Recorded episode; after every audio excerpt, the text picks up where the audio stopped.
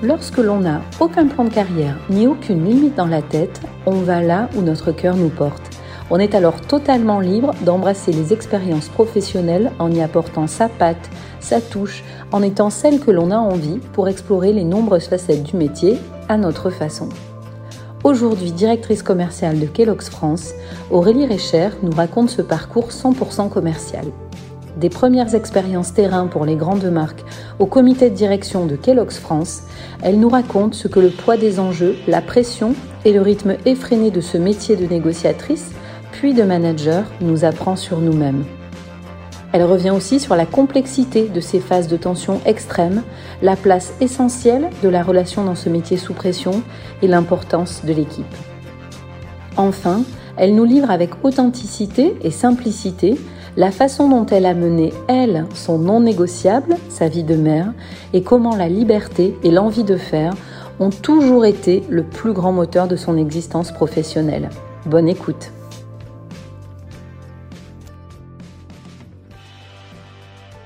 Bonjour Aurélie, je suis ravie de t'accueillir sur le podcast Les négociatrices. Euh, tu es la directrice commerciale de Kellogg's France, donc merci d'être là aujourd'hui pour partager avec nous euh, un peu tout, le parcours, euh, l'expérience, les anecdotes dont on, va pouvoir discuter. Est-ce qu'avant de vraiment rentrer dans le vif du sujet, tu peux nous présenter ton parcours, donc ton prénom, ton nom, d'où tu viens, les études que tu as menées et puis le métier que tu fais aujourd'hui, s'il te plaît? Oui, bonjour. Donc, euh, ben, je suis Aurélie Recher. Du coup, j'ai 43 ans. Je suis mariée et j'ai deux petits garçons de 7 et 10 ans. voilà, alors j'ai beaucoup déménagé étant enfant. Euh, mais on peut dire que je suis originaire plutôt de Lyon et de la région d'Aix-en-Provence, où euh, bah, c'est là où j'ai ma famille aujourd'hui et voilà, où j'ai plaisir à me, ressourcer. Et des attaches donc? Voilà, exactement. Euh, sinon, j'ai fait mes études à Nancy, alors rien à voir, dans le nord-est de la France, à l'Institut commercial de Nancy. Et je suis aujourd'hui, du coup, directrice commerciale chez Kellogg's France depuis un an. Et alors les études, euh, voilà, on est passé un peu vite, les études que tu as faites, c'est un parcours classique ou au contraire quelque chose d'un peu atypique? Non, alors parcours classique, euh, j'ai eu un bac S, euh, j'ai ensuite intégré une prépa école de commerce et ensuite j'ai intégré du coup l'école de Nancy post-concours. D'accord. Et après dans ton parcours, alors on va y revenir de manière détaillée, mais dans les grandes lignes, pareil, le, les fonctions commerciales, c'était une vocation chez toi ou bien? Alors en toute honnêteté, pas du tout. Euh, ça a été plutôt le, fruit du hasard. Pour tout vous raconter, j'ai commencé à faire un stage en banque et ça m'a pas du tout plu. Euh, donc j'ai arrêté mon stage en cours de, ben, en plein pendant le stage et j'ai dû retrouver quelque chose et là par hasard euh, j'ai pu rencontrer des personnes qui cherchaient en fait un, chef, un remplacement de congé maternité sur un, un, poste de chef de secteur à Nancy chez lui, donc dans les biscuits. Euh, j'ai été séduite par les personnes qui m'ont présenté le poste. Je connaissais pas vraiment ce, job. Et puis je me suis dit, bah, pourquoi pas, ça a l'air mm. euh, super intéressant. Et c'est comme ça que je suis rentrée euh, chez lui en, stage. Voilà, et puis après, ben, après un semestre à l'étranger, je suis revenue et là, c'était, voilà, je terminais mes études. Et il, s'avère qu'il y avait un poste dans cette même région où j'avais fait mon stage qui s'ouvrait. Et donc j'ai décidé bah, de rejoindre la région à Reims. Et donc j'ai commencé comme ça. Et ensuite, euh, bah, écoutez, j'ai un parcours euh, assez, on va dire, classique, un parcours 100% commercial, où j'ai évolué euh, dans les trois grandes familles de la direction commerciale, la force de vente, la direction du développement des ventes et la direction des clients nationaux.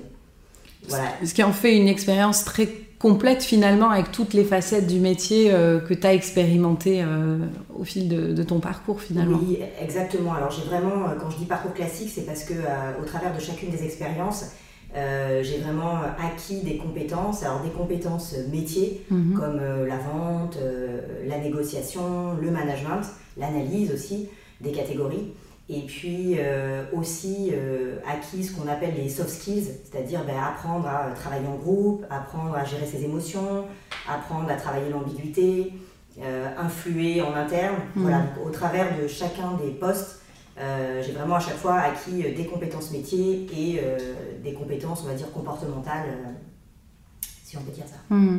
Oui, c'est vrai que les métiers du commercial, on va y revenir, mais il y a vraiment cette, euh, comme dans plein de secteurs, mais une particularité qui est très technique, c'est ce que tu évoquais sur les métiers de la vente ou de la négociation, et finalement aussi beaucoup de choses liées à la personnalité. Et alors quand on se... Toi aujourd'hui, tu, bah, as un poste de direction, puis surtout si tu te retournes, euh, comment tu tu réalises, tu vois, ces apprentissages? Alors techniques, on l'imagine bien dans l'exercice du métier, mais plus lié à la personne, à la, à la, ouais, l'appropriation de, de, de capacité, de, je sais pas, de relations interpersonnelles, de posture, de gestion des émotions. Comment toi aujourd'hui tu décryptes le chemin que tu as pu parcourir?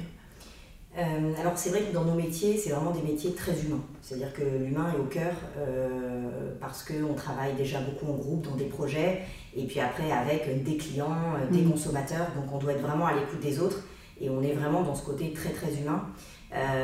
donc moi je dirais que c'est aussi beaucoup au, contact, au contact des autres qu'on apprend. dans les réactions qu'on peut avoir, on apprend à mieux se connaître au fur et à mesure. Euh, et donc, selon en fait les, postes qu'on occupe, selon euh, l'impact qu'on peut avoir sur les autres ou, l'impact que les autres ont sur nous, mm. euh, ben, on se découvre. Typiquement, un exemple, quand on fait du management, du coaching, ben, on se rend compte qu'on a des personnes différentes en face de nous. toutes ne seront pas. Et l'objectif, entre guillemets, c'est vraiment de développer chacun avec sa personnalité à lui mm. et de de lui permettre d'atteindre des objectifs, euh, mais ils n'atteindront pas tous le même niveau, tout le monde euh, n'a pas les mêmes capacités ou n'a pas envie non plus mm. de faire les mêmes choses, donc il faut vraiment sans cesse s'adapter. Euh, je dirais qu'une des particularités de mon parcours aussi, ça a été à chaque fois que j'ai changé de, à chaque fois que j'ai changé de poste, j'ai souvent occupé des postes qui étaient où il n'y avait personne avant, deux mois, trois mois, voire plus. Alors c'est pas toujours le cas, mais ça l'a été souvent ou alors des postes où quand j'arrivais, il y avait une transformation et le poste n'était plus exactement le même. Hmm. Et du coup, ça, ça m'a permis aussi bah, d'apprendre en marchant, d'être obligé de m'adapter hmm. et d'être obligé aussi de me dire bah, qu'est-ce qu'il me faut aujourd'hui pour euh, réussir mon poste et du coup bah, de développer aussi euh, certaines compétences comportementales en fonction de se débrouiller, de s'adapter, euh, de se faire aider par d'autres, de prendre des conseils. voilà, avec toujours, je pense qu'on a toujours aussi une chacun aussi sa personnalité qui s'est forgée avant hein, de commencer à travailler. Euh, donc voilà, moi je sais que je suis quelqu'un qui, est, qui a toujours envie de bien faire, qui suis assez pragmatique. Mm. Euh, et donc euh, c'est ce que j'encourage aussi, j'encourage aussi mes équipes à faire, c'est challenger un peu l'existant. Mm. C'est-à-dire pas toujours reproduire ce qui est en cours, mais se dire ben, est-ce que c'est bien, est-ce que c'est moins bien, comment je pourrais faire mieux? Et ça voilà, on l'apprend aussi avec le temps, avec le temps et au contact des autres.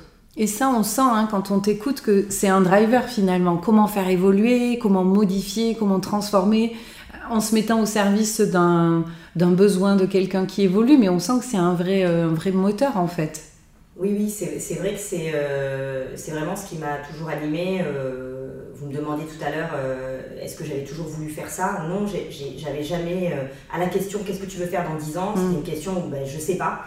Alors euh, ça peut aussi, ça peut manquer d'ambition, mais à la fois c'est aussi parce que euh, euh, ben, je, change, je, me laisse entre guillemets la chance ou l'éventualité de pouvoir changer aussi de direction en fonction de, ben, mm. du moment où je serai. Donc non, mon moteur n'a jamais été d'être directrice commerciale à terme ou d'avoir ou, d'être plus ou d'avoir un, statut ou un poste précis. mais plutôt c'est vrai que mes moteurs c'était et ça l'est toujours. Hein, c'est déjà travailler avec les autres, c'est vraiment le groupe qui me, qui me motive. Et puis réaliser des choses, impacter sur ce qu'on fait, euh, euh, voilà, pour le bien-être euh, de chacun, mais aussi du collectif, et puis d'avancer pour aller atteindre nos objectifs. Donc c'est vrai que c'est des moteurs qui sont, qui sont toujours là et qui, mm. m'ont nourri mon parcours depuis le début. Et qui comptent hein, dans le quotidien. Et alors là, comme ça, spontanément, tu vois, tu dis réaliser des choses, atteindre nos objectifs. Est-ce que sur ton parcours, il y a des choses, tu vois, que tu retiens encore aujourd'hui, même si ça s'est passé en tout début de carrière, qui ont été des grandes réalisations pour toi et où tu te dis, bah, ça, ça a compté parce qu'à partir de ce moment-là, je l'ai fait différemment, j'ai compris ça, ou ça a été un grand accomplissement parce que, à titre perso, tu t'étais toi mis beaucoup de, d'enjeux sur ce truc-là. Tu, aurais une réalisation à nous partager? Euh, Oui, alors, euh, euh, par exemple, une, des réalisations quand j'étais euh, chef des ventes. Donc, euh, j'étais euh, en charge d'une équipe de six personnes, de six chefs de secteur qui visitaient les magasins. pour vendre nos produits. Et à ce moment-là, on, a, on était aussi de région test pour développer un nouveau concept qui était les promoteurs. Aujourd'hui, les promoteurs, il y en a dans toutes les forces de vente, enfin beaucoup de forces de vente.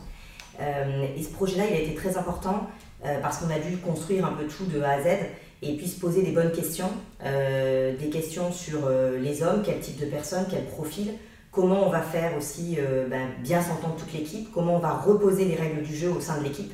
Et ça, ça a été très important pour moi parce que voilà, j'ai vraiment pu comprendre comment on, on, interagissait dans une équipe, comment c'était important euh, tout le monde ne peut pas s'entendre, tout le monde ne fonctionne pas pareil, mais pour autant, on peut travailler ensemble pour que l'équipe en elle-même donne le meilleur d'elle-même. Et donc, ça passe des outils à créer, ça passe euh, de la façon de travailler, les way of mm. working, euh, jusqu'à l'atteinte des résultats et jusqu'à poser aussi les bons objectifs, les bons résultats. C'est pas se poser des objectifs qu'on n'atteindra jamais, qui mm. sont euh, inatteignable, c'est poser des objectifs ambitieux et que ensemble l'équipe puisse arriver avec la force de chacun. Mm. Et ça, je l'ai vraiment réalisé en construisant cette équipe qui est passée de 6 à 11 personnes. Et voilà, sur un an, ça a mis du temps. Euh, mais euh, voilà, ça a été quelque chose d'assez important pour moi dans ma manière de, de gérer l'équipe plus tard. Et alors, tu vois, quand je t'écoute, je, ressens à la fois une grande liberté. Tu vois, quand tu dis finalement, moi, j'ai pas un plan de carrière, j'ai pas bâti le truc, ça veut dire que ça sous-tend l'idée qu'il y a une grande liberté aussi dans la façon de décider, d'orienter ses choix, de manière plus concrète aussi de de faire son métier dans le quotidien, parce que finalement, en, ne décidant pas, je fais tout ça pour aller là, ça te laisse libre dans la façon de faire les choses comme tu l'entends, pour euh, coller toujours euh, au plus près de la réalité, au plus près des besoins. Et après, dans ce que tu dis, j'entends aussi beaucoup de tolérance quand tu dis bah, les gens dans une équipe sont différents. Voilà, donc ça veut dire qu'il faut quand même faire intérieurement tout un, un petit pas de côté pour garder son objectif en tête et puis continuer à tricoter comme ça un peu tous les jours, un petit peu. Euh, donc ça, je trouve que c'est très intéressant parce que c'est souvent de l'extérieur, on s'imagine que les carrières comme les tiennes et, en, et en particulier dans le commercial, c'est très normé, c'est des timings, c'est des, tu vois, des timings sur un poste, c'est des choses comme ça. Et là, je trouve ça euh, canon de se dire, on peut aussi faire les choses avec euh, toute sa personnalité, toute la liberté qu'on veut y mettre. Donc ça, ça fait du bien, je trouve. Et j'allais te demander, dans tout ce parcours-là, ces grands projets, est-ce que le fait d'être une femme, parce que notre objectif, notre objet aujourd'hui, c'est un peu ce prisme-là aussi, euh, tu l'as ressenti à certains moments, positivement ou négativement, et comment tu as, fait avec ça? Comment tu as dealé avec ça, justement? Alors, en, toute honnêteté, je me suis vraiment jamais posé la question. Enfin, je me suis jamais dit, je suis une fille, une femme, euh, et du coup, ça va influer ou pas. Alors euh, maintenant que tu poses la question, euh, c'est vrai que peut-être c'est aussi le fait de, dans les entreprises dans lesquelles j'ai été, il y a beaucoup de mixité, mm. euh, voilà, peut-être que la différence n'est pas marquée, ou aussi peut-être que moi-même, en ne me mettant pas cette barrière-là, mm. en n'imaginant pas que ça puisse être positif ou négatif, bah, finalement j'ai peut-être aussi influé l'environnement dans lequel j'étais, donc je pense qu'il y a des deux. mais c'est vrai que c'est quelque chose qui m'a jamais, jamais perturbée. j'ai je pense sincèrement que c'est. Euh, euh, on se développe sur euh, vraiment des compétences qu'on acquiert, sur du comportement, sur la façon d'être avec les autres. Et c'est vrai que c'est quelque chose, pour moi, qui n'a jamais, jamais été dans, dans ma réflexion, en fait, dans ma pensée.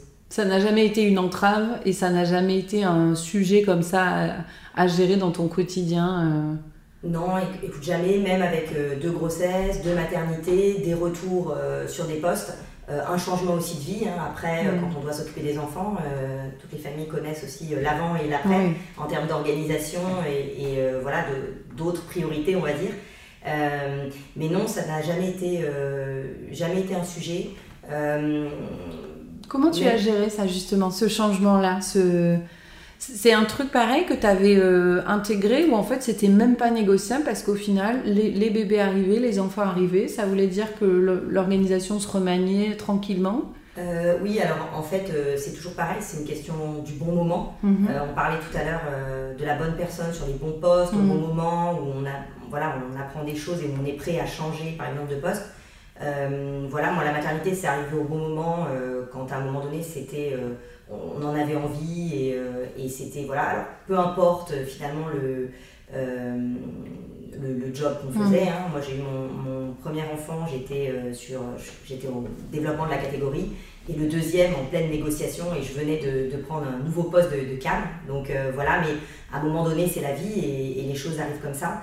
Euh, non, je, dirais qu'après, euh, pour moi, ce qui a été non négociable, c'est vraiment euh, de m'occuper de mes enfants. Mmh. Donc, un exemple précis, c'est je suis chez moi à 19h tous les soirs pour les récupérer et je m'en occupe le soir. Après, voilà, bien évidemment, il y a des mmh. fois on ne peut pas et autres, mais c'est quelque chose qui est, qui est vraiment pour moi très très important. et donc, je construis ben, voilà, tout le reste autour, mais c'est important de passer ce temps-là et voilà, et ça, c'est, parlant de négociation, c'est quelque mm. chose qui est pour le coup euh, euh, non négociable dans, dans, ma vie perso et pro. Et ça, est-ce que tu as, as, senti que ça pouvait être un sujet pour les gens avec qui tu travaillais Ou pareil, ça a été euh, très fluide dans la façon dont ça s'est mis en place? Alors c'est toujours un peu hein, euh, toujours un peu délicat au départ parce que c'est surtout vis-à-vis de nous. C'est-à-dire mm. qu'on change de rythme. Là où on était présent tout le temps, ben, il y a un moment donné, euh, deux heures dans la journée, on ne l'est plus, mm. euh, ou, on doit partir plus tôt, et ben non, cette réunion-là, on ne va pas la faire. Donc je pense qu'au départ, c'est plus avec nous-mêmes, où c'est parfois un peu compliqué de changer son rythme et de se dire, bah oui, je change, et bon, ben voilà, il, faut. Et après, un exemple, j'ai changé de poste à ce moment-là. Euh, je cherchais du coup, euh, je suis partie de, mon ancienne entreprise pour une autre. Et, pendant, et cette entreprise-là était beaucoup plus loin de chez moi que, l'ancienne entreprise.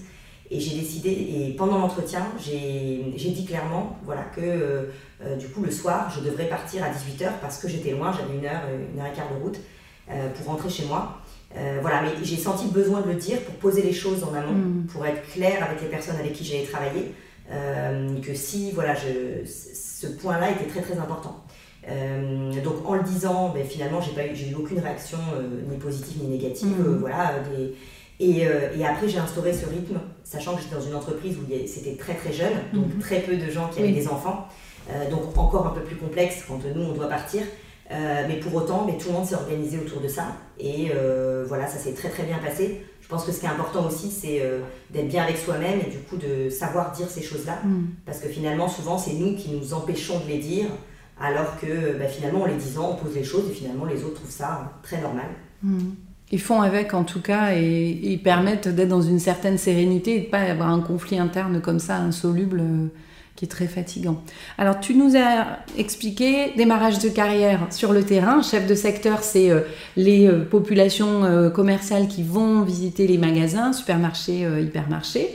Après ce poste sur le terrain, qu'est-ce que, vers quel poste tu as, évolué? Vers quel produit? J'ai évolué vers un poste de merchandising. Mhm. J'étais en charge de euh, des outils merchandising et de la stratégie merchandising euh, au développement commercial. D'accord. Rattaché à un siège, donc là, tu as le rattaché Au siège, rattaché au siège et développement des ventes. Et, euh, et, ensuite, je suis partie donc chef des ventes, côté force de vente, donc j'encadrais une équipe de chefs de mhm. secteur. ensuite, j'étais catégorie manager, sur plusieurs enseignes, plusieurs catégories, plusieurs marchés. Euh, Donc un premier pied dans la négociation commerciale, hein, finalement, catégorie manager. Exactement, déjà des premières négociations, parce qu'on négocie euh, des plans d'affaires, on négocie des assortiments, on négocie des promotions, euh, des démarches catégorielles, merchandising. et là, donc sur plusieurs enseignes, et avant d'être compte clé, du coup avant d'être dans la négo pure, je suis retournée sur la partie catégorielle euh, sur tout ce qui est euh, saisonnier mhm. euh, et promotion. et donc ensuite, naturellement, effectivement, j'ai eu envie d'être d'être compte clé pour gérer de A à Z un compte, pour mhm. vraiment j'ai parce qu'en fait quand on est catégorie manager, on fait on négocie parfois des beaux plans d'affaires et puis, quand la négociation passe, ben, parfois euh, c'est amplifié ou alors euh, c'est ajouté à la poubelle. Donc, on est un peu frustré. J'imagine. Et donc, euh, voilà, l'idée c'était de se dire, ben non, j'ai envie de, ben, de, de, voilà, de voir ce que c'est, de pouvoir gérer aussi la partie négociation et avoir vraiment ce compte client. avoir la main en fait. Avoir la avoir main la sur, main. essayer de, voilà, d'obtenir. Et, et alors, cette expérience de compte clé en négociation, raconte-nous. Est-ce que ça faisait peur au début? Au contraire, est-ce que c'était euh, stimulant? Qu'est-ce que Comment tu as vécu les choses, toi? Oui, c'était pas un poste que sur lequel je m'étais inscrit ou c'était vraiment une volonté de le faire, mais c'est devenu assez naturel dans le parcours. Du mhm. coup, j'ai eu envie au moment d'eux. Et, euh, et, bien évidemment, au départ, on est, euh, on est quand même chahuté hein, par nos clients. On, mhm. est, euh, on se remet pas mal en question parce que on, on, a besoin de se préparer à, à cette négociation. On est euh, on est seul face à un moment donné, donc même si on s'est préparé, à un moment donné, on, est seul face à un client mm. avec qui on discute, avec qui on doit argumenter. Donc, euh, donc voilà, donc ça m'a beaucoup appris euh, aussi sur moi-même. parce que naturellement, on a des réactions de surprise ou quand on nous dit quelque chose, ben, on le prend pour soi. Donc, euh, voilà, au, départ. Euh, c'est ça qui chahute quand tu dis on est chahuté, c'est ça principalement toi que tu retiens qui a été un peu déstabilisant dans oui, un je, temps? je pense parfois aussi, euh, moi je suis quelqu'un d'assez naturel, d'assez entier, et du coup, c'est vrai qu'en négociation, on est le représentant d'entreprise, mais on mhm. est quand même nous-mêmes aussi au moment où, on y est. Et c'est important d'arriver à faire la part des choses. Et au départ, quand on est jeune compte clé, on prend souvent les remarques pour soi. Mhm. Et, et, donc je pense que la première difficulté, c'est ça, c'est de se dire euh, je représente une entreprise et c'est pas moi en tant que moi, mm. mais euh, voilà, c'est ce que je représente. Et, ça, comment on fait pour le distancier? Parce que même si on est pro, ça affecte en fait quand même c'est pendant le rendez-vous, même après. Oui, je, pense qu'on reste, on reste affecté, mais on apprend à le gérer. Je pense qu'il y a. Euh, je, pense qu'après, il faut vraiment prendre du recul euh, et, faire la part des choses, mais c'est pas. Euh, voilà, ça s'apprend dans le temps. Mm. Parce que forcément, au départ, ben, on est quand même euh, nous-mêmes touchés. Bien sûr. Et en débriefant aussi, j'imagine, avec ses collègues, où on se rend compte que. Exactement, c'est tout, tout le monde pareil. C'est aussi. voilà des techniques, mm. on peut l'apprendre aussi, il faut apprendre aussi à se protéger. Mm.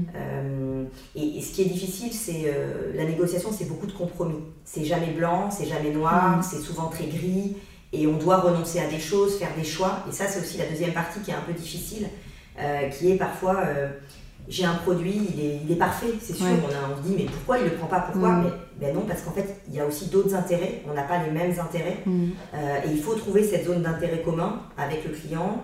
et quand on comprend ça, je pense que c'est plus un déclic quand on est sur la recherche d'intérêt commun, mm. qu'on est moins dans la confrontation, moins dans l'échange de positions et qu'on essaie de, euh, voilà, de, de, se retrouver, c'est là où je pense qu'on passe un cap hmm. dans la négociation. Toi, tu l'as senti ça dans ton expérience Le moment où tu t'es dit, ok, je, je sens qu'il faut que je prenne une autre voie pour arriver à comprendre en fait l'enjeu de...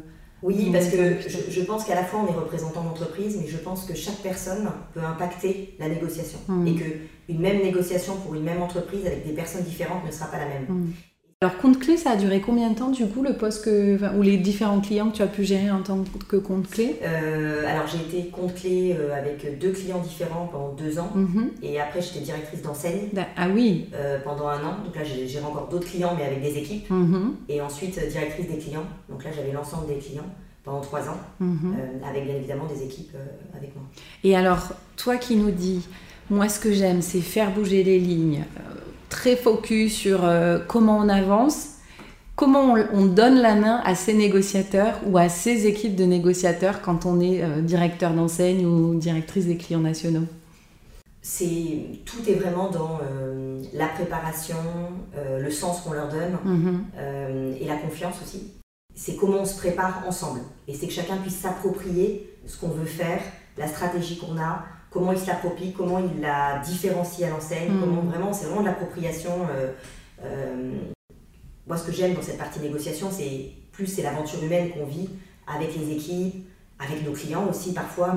Donc c'est très intense hein, finalement, tu le décris bien, que ce soit avec l'équipe où on vit ce truc-là, la négociation en tant que telle, elle est c'est un peu le baptême du feu finalement, parce qu'on se prépare, parce qu'on y va, parce qu'il y a le client, parce qu'il y a tout ce chahutage dont tu parlais qui est intérieur et qui, même si on prend de la bouteille, j'imagine qu'on le retrouve. C'est très surprenant finalement comme métier, rien n'est écrit à l'avance.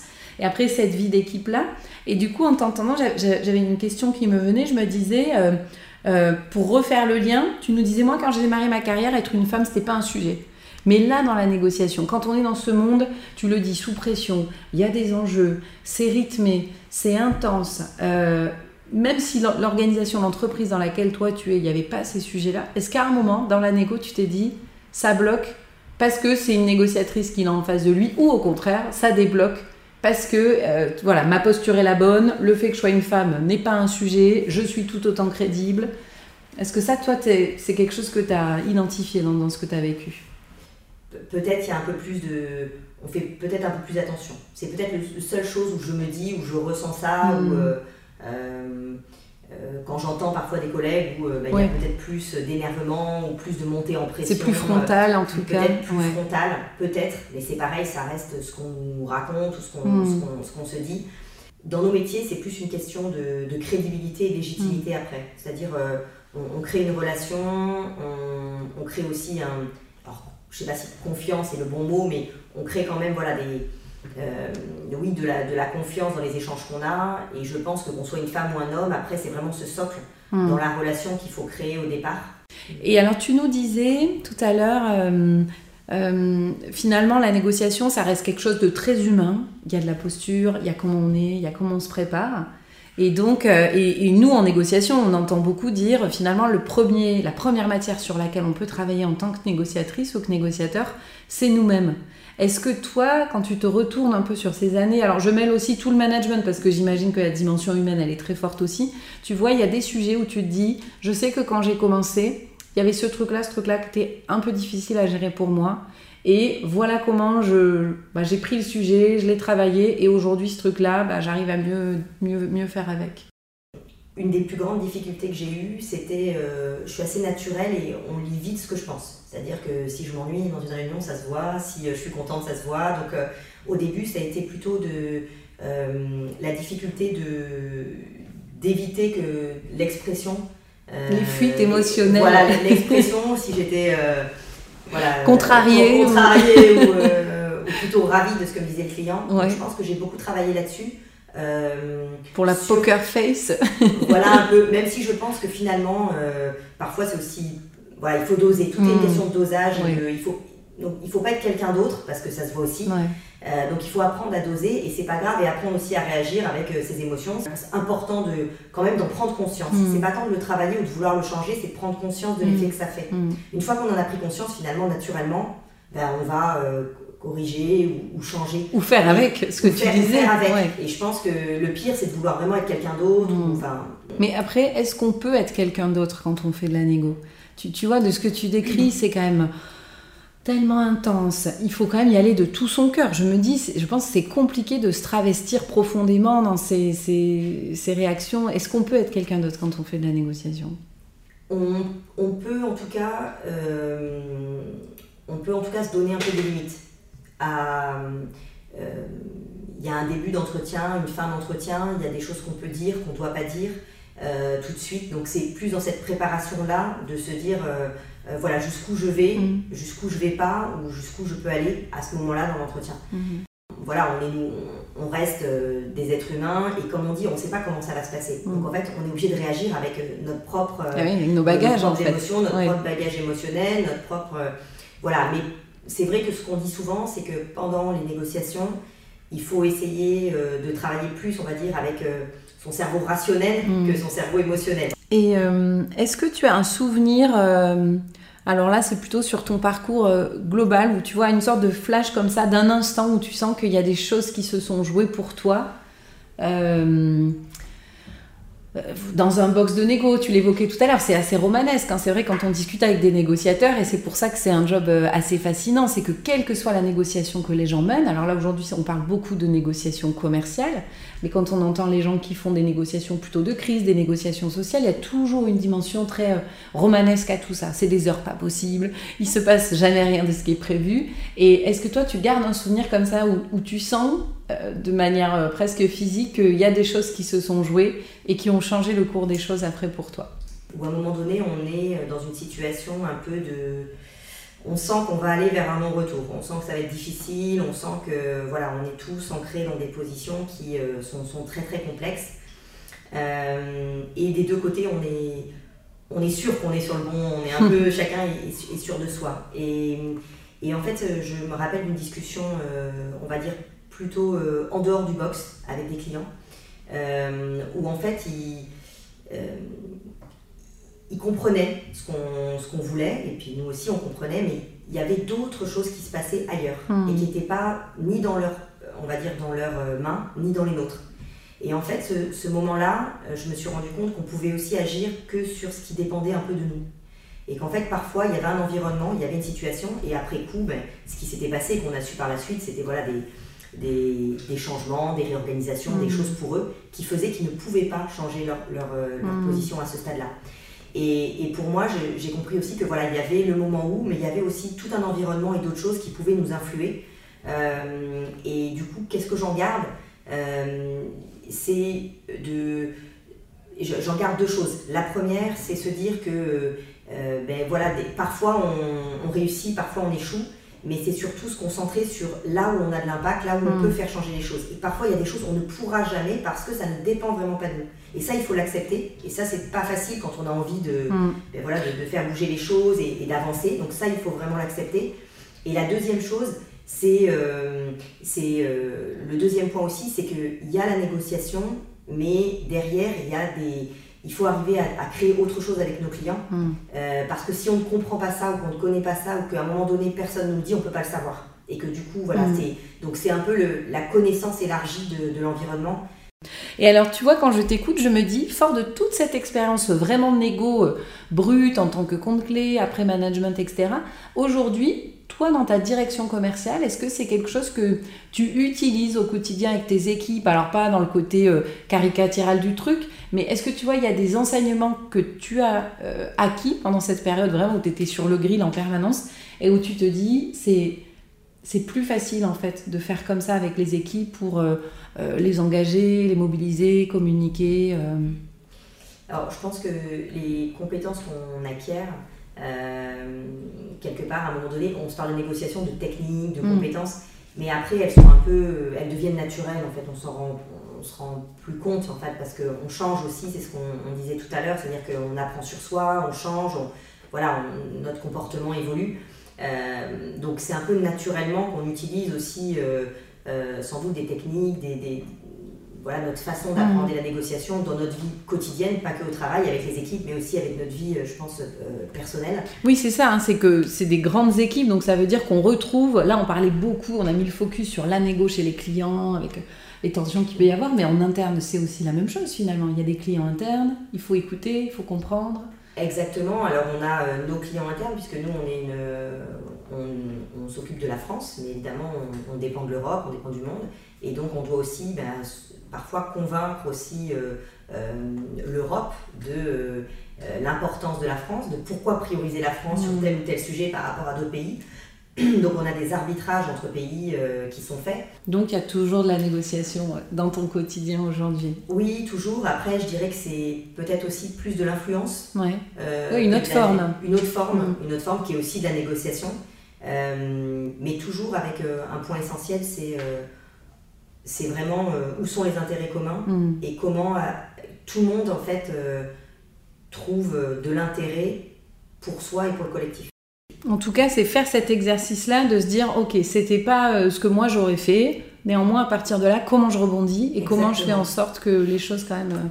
Et alors là, on parlait beaucoup du collectif, beaucoup des équipes. Est-ce que toi, aujourd'hui, dans, le, dans le, la mission que tu mènes, dans le job que tu mènes, tu mènes aussi des négociations avec toi-même? Au-delà de l'aspect personnel euh, dont on parlait, où j'imagine bien que la négo est un métier qui transforme de toute façon et que quand on comprend quelques clés pour gérer du conflit, gérer du désaccord, ça transparaît aussi dans sa vie euh, globale finalement. Mais donc c'est de se dire, est-ce que toi encore aujourd'hui tu te dis, voilà, il y a des trucs où il faut que tu négocies, il faut que tu processes le truc, il faut que tu débriefes pour euh, mener cette mission de directrice commerciale? Oui, bien sûr, on a toujours dans dans, les décisions qu'on prend, dans euh, les choix qu'on fait.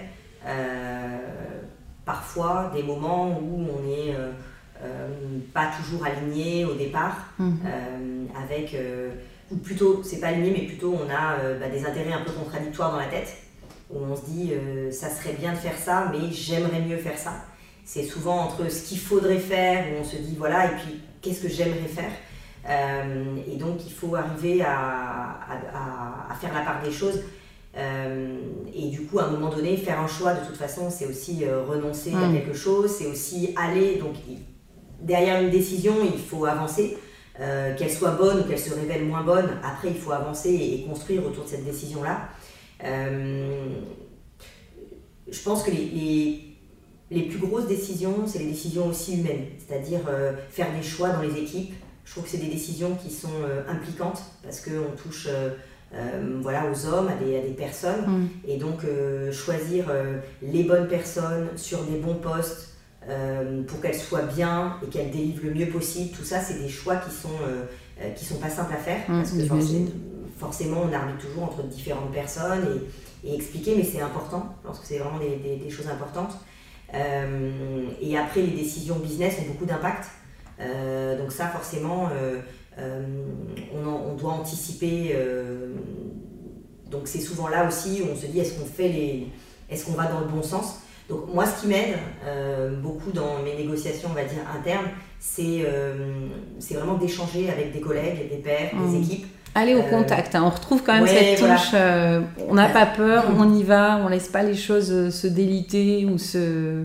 Non, je pense se dire vraiment. Alors deux choses, c'est c'est dire les choses. Je pense qu'il faut aussi avoir du courage managérial, euh, dire les choses euh, clairement euh, pour que les intentions soient claires, donc mm. partager. Et puis après aussi, souvent ce que je fais, et j'incite les équipes à le faire, c'est c'est poser une idée et puis ping-ponger sur cette idée. Mm. C'est-à-dire, parce qu'on ne peut pas tout faire du. C'est pas dans la demi. Alors oui, on a des décisions à prendre en une demi-heure, mais c'est quand même assez rare d'avoir une mm. décision à prendre dans la demi-heure. et c'est avoir le temps de bien mûrir les choses. Et je pense que ça aide à contrebalancer ce qui peut être parfois euh, difficile pour nous.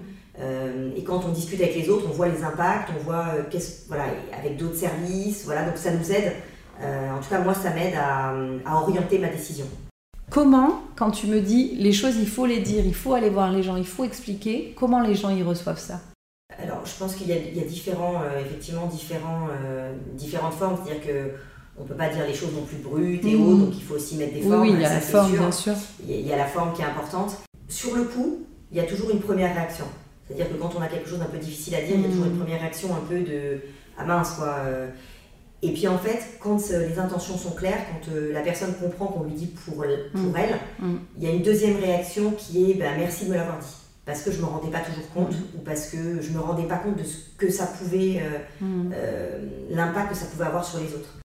Je trouve que c'est important pour moi d'avoir cette transparence et d'avoir cette euh, honnêteté, on va dire, un peu mhm. intellectuelle des choses. Bien évidemment, on ne peut pas tout dire. Hein. Il y a des périodes aussi où on ne peut pas tout dire dans une entreprise, Bien tout sûr. dire. Oui, oui. Mais c'est euh, voilà, créer la confiance avec les autres. Et, euh, et c'est important de, de dire quand ça va et quand ça va pas. Mm. Et ça incite les autres à venir nous parler aussi. C'est-à-dire que mm. si on va parler, qu'on explique et qu'on donne un peu de soi-même en étant un peu transparent, les autres viennent nous parler après. Ouais, ça tu le ressens dans l'expérience que... Oui, bien sûr. Et puis, euh, moi j'avais quelqu'un qui m'a appris là-dessus, qui était quelqu'un de très professionnel, mais qui était aussi très proche des équipes. Et c'est vrai que j'essaye, alors je sais pas, il faudrait demander aux équipes si elles ressentent ça, mais euh, c'est aussi pouvoir de temps en temps parler librement aussi, et puis parler aussi de ses difficultés. Hmm. Parce que souvent à ces postes-là, on, ben, on, parle de moins en moins hein, aux équipes parce qu'on va pas leur dire oh là là c'est dur, euh, même quand ça l'est. Donc on filtre beaucoup de pression, on filtre beaucoup de, difficultés, mais de temps en temps c'est important de partager euh, des difficultés aussi parce qu'on est humain et oui, hmm, aussi hmm. des fois c'est dur. parce que ça donne aussi l'autorisation aux autres de faire pareil. C'est ce que dire. Et ça, cette façon de faire, c'est un trait de, personnalité que tu avais déjà depuis toujours, ou ça s'est vraiment construit avec cette expérience professionnelle, avec les, les, différents jobs, avec la réalité vraiment du terrain, de la négo, et tu t'es dit ça, ça c'est vraiment un truc que je, que je dois conserver parce qu'au final c'est très, très, très performant, très efficace alors, naturellement, j'ai toujours été quelqu'un qui disait facilement, voire mhm. peut-être un peu trop en transparence euh, ce qu'il pensait. Donc, euh, j'ai plutôt travaillé à faire attention parfois à ce mhm. que je disais, euh, pour pas voilà, avoir une, Des fois, il y a des choses, on ne peut pas les dire telles qu'elles sont brutes. Donc, j'ai travaillé ça au, travers des postes, c'est-à-dire dire les choses, mais bien les dire pour qu'elles soient bien comprises. Et du coup, tu disais, j'ai aussi eu des managers dans, dans ce parcours-là. Toi, tu as eu des modèles comme ça, hommes ou femmes d'ailleurs, peu importe, euh, au-delà du management direct qui était tes jobs, mais tu vois, où tu, où tu as été inspiré par eux, où tu as vu des choses en eux, où tu t'es dit ça, je trouve que c'est bien de faire les choses comme ça, et moi aussi, évidemment toujours à ta façon, mais tu vois, est-ce que toi, tu as eu des mentors, entre guillemets euh dans ton parcours? Oui, des, et alors des, modèles, non, pas de modèles en tant que tel, mais vraiment des gens inspirants. donc je pourrais peut-être en citer deux. Bien sûr. D'abord une personne qui est une, une, une femme euh, inspirante parce que donc c'était cette personne qui était vraiment aussi euh, très professionnelle et proche des équipes, euh, qui a drivé un esprit d'équipe assez fort avec des personnalités différentes et qui arrivait à s'adapter à chacune des personnes.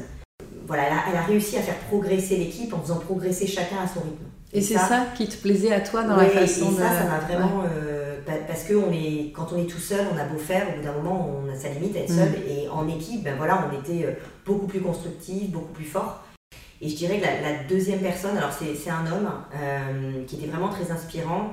Euh, c'est lui qui m'a plutôt donné les clés un peu de la, de la transformation euh, des équipes et de l'entreprise. Parce que c'est quelqu'un qui avait vraiment des fortes convictions. Et alors comment il a fait? Est-ce qu'il t'a, tu vois, il, s'est assis à côté de toi, il t'a raconté ou c'est dans le quotidien, dans le comment ça s'est passé? Non, alors à chaque fois c'est plus de l'observation hein, et, du quotidien, c'est plus en, en, voyant et puis après c'est aussi avec le recul, c'est-à-dire que sur le coup, on ne se rend pas forcément mm. compte, et puis c'est après, on se dit, ah oui, ah, bah là, c'était, euh, on a appris ça. Euh, mais c'est plus en, observant les gens et en vivant les choses avec eux. Euh, et là, moi, je, ce, patron-là était, voilà, déjà, il filtrait énormément la pression. Il donnait beaucoup d'autonomie. Comment tu ressentais qu'il vous faisait confiance, par exemple Concrètement, qu'est-ce qu'il faisait Qu'est-ce qu'il disait? En écoutant ce qu'on avait à dire. Déjà, du coup, écouter ce qu'on euh, déjà nous écouter, on, avait vraiment ce temps de parole qui, est pour moi important. Euh, et après, de pas être en total contrôle, c'est-à-dire de nous donner, ben voilà, euh, tu sais ce que tu as à faire, maintenant vas-y, fais-le comme tu mm. veux, mais un contrôle, on va dire, vérifier qu'on avait bien compris, vérifier qu'on avançait, mais pas derrière nous. Mm. dans le micromanagement. Micro en permanence. Et alors aujourd'hui, là, on regardait euh, dans le rétroviseur et le passé. Et aujourd'hui, toi, avec ce parcours et surtout ce poste, directrice commerciale de Keox France, est-ce qu'il y a des choses que toi tu fais ou que l'organisation fait pour la jeunesse, pour parler aux nouvelles recrues, pour, euh, tu vois, pour cultiver tout ça, pour transmettre, pour partager euh, la, première chose qu'on fait quand on intègre des, des nouvelles personnes, tout le comité de direction a un temps dédié avec eux. On leur explique ce qu'on fait, on est, euh, et puis après c'est un peu des questions-réponses, on déjeune avec eux et, ça c'est vraiment, euh, euh, je pense, très important parce que déjà, un, ils sont intégrés dans l'entreprise, ils voient que le comité de direction est accessible. Euh, on peut échanger, discuter, et puis euh, euh, ça leur permet de nous connaître. Donc si voilà, ils ont besoin ou ils ont envie après de venir nous parler, de prendre un café, de discuter, bah, c'est plus facile parce qu'on mmh. les a déjà. Ils sont identifiés. Voilà, ils sont identifiés. On a aussi bien évidemment des programmes de mentoring. Donc on peut être mentor d'un jeune, d'un moins jeune. Hein, de, enfin voilà, ça c'est des programmes de mentoring dans, dans l'entreprise où on aide sur des situations particulières ou des, des points de développement que quelqu'un veut travailler. ou simplement pour conseiller. Euh, moi, ce que je fais, et pas que, euh, que chez Kellogg's, mais aussi avec bah, toutes les personnes avec qui j'ai pu travailler, c'est plus aussi souvent, euh, on m'appelle pour du conseil mmh. sur des, quel type de poste, comment je construis, est-ce que je dois faire ça maintenant ou après, qu'est-ce que tu penses de cette entreprise, qu'est-ce que tu penses de ce poste-là. Je le fais aussi en interne. Je pense que c'est important de, d'aider les, les, jeunes à, à savoir de les aider à trouver les bons critères de, choix. Euh, donc par exemple, souvent je leur dis, ben voilà, ce poste-là, pour moi, il est critique parce qu'il permet de développer ça, celui-là aussi parce que tu vas apprendre ça, ça dépend ce que tu as envie d'apprendre mm. au moment où tu veux l'apprendre. Et puis toi, par ta personnalité, tu peux aussi apporter ça ou tu peux faire ça parce que naturellement, ben, tu, voilà, on, a, on parle souvent de postes dans lesquels on est, euh, les postes un peu, euh, où naturellement on va se sentir bien parce que voilà, on a des qualités intrinsèques et puis des postes un peu où on travaille les compétences contraires. C'est un peu violent. Et je pense que les deux sont importantes. Euh, voilà, il ne faut pas rester trop dans les compétences mm. contraires parce que des fois on est un peu mal. Mais... Et alors, euh, pour finir notre échange passionnant, nous on a beaucoup de jeunesse qui nous écoute euh, sur le podcast des négociatrices. Tu vois, si tu devais, alors là on va parler aux jeunes femmes qui nous suivent, fortes de tout ça, de ce parcours, cette liberté, ce ces engagements aussi dans le, dans le job hein, qu'on sent et qui, qui font du bien, qu'est-ce que toi tu dirais à des jeunes filles aujourd'hui qui s'apprêtent à s'élancer dans leur vie euh, professionnelle? La première chose, euh, je dirais qu'il ne faut pas se mettre de barrière soi-même parce que euh, tout le monde nous en mettra. Donc Hmm. déjà, c'est vraiment savoir. Ensuite, c'est aussi euh, essayer d'identifier ce qui, ce qui est important pour nous, euh, qui, euh, qui est important pour qu'on se sente bien euh, dans le choix d'une entreprise, dans le choix d'un métier. euh, euh, qu'est-ce qui est important, qu'est-ce qui fait qu'on va y être bien, parce que si on n'est pas bien quelque part, on ne sera pas performant non plus. Mm. On a besoin de se sentir, euh, voilà, de, de, de se sentir bien. Prendre confiance, ce qui n'est pas facile. Et pour ça, je pense que c'est aussi s'entourer des bonnes personnes, s'entourer de personnes qui nous conseillent, qui, euh, qui nous donnent aussi de l'énergie. Et puis euh, s'éloigner de ceux qui nous en prennent trop. C'est un bon Euh, conseil. qui sont, euh, voilà, c'est vraiment se nourrir de, personnes positives qui vont nous encourager, qui vont nous aider. Et puis nous dire les choses aussi, je pense que c'est important. Et, je terminerai par un point qui est aussi oser. Euh, alors ça revient un peu à pas se mettre de barrière, mais c'est encore autre chose, c'est vraiment euh, euh, oser proposer, oser recommander, oser faire ce qu'on pense qui est bien de faire, et puis trouver des alliés pour nous aider à faire ce qu'on pense. Voilà, je pense qu'il faut bien s'entourer, c'est important. Les, les autres sont importants dans une euh, dans, no- dans notre carrière, dans la façon dont on travaille, parce que euh, voilà, ils nous portent. Merci Aurélie. Merci beaucoup. Vous venez d'écouter un nouvel épisode Les négociatrices. Si l'épisode vous a plu, n'hésitez pas à nous soutenir par des commentaires et des étoiles sur les plateformes d'écoute. À bientôt pour un prochain épisode et d'ici là, pour suivre toute notre actualité, rendez-vous sur notre site www.adngroup.com.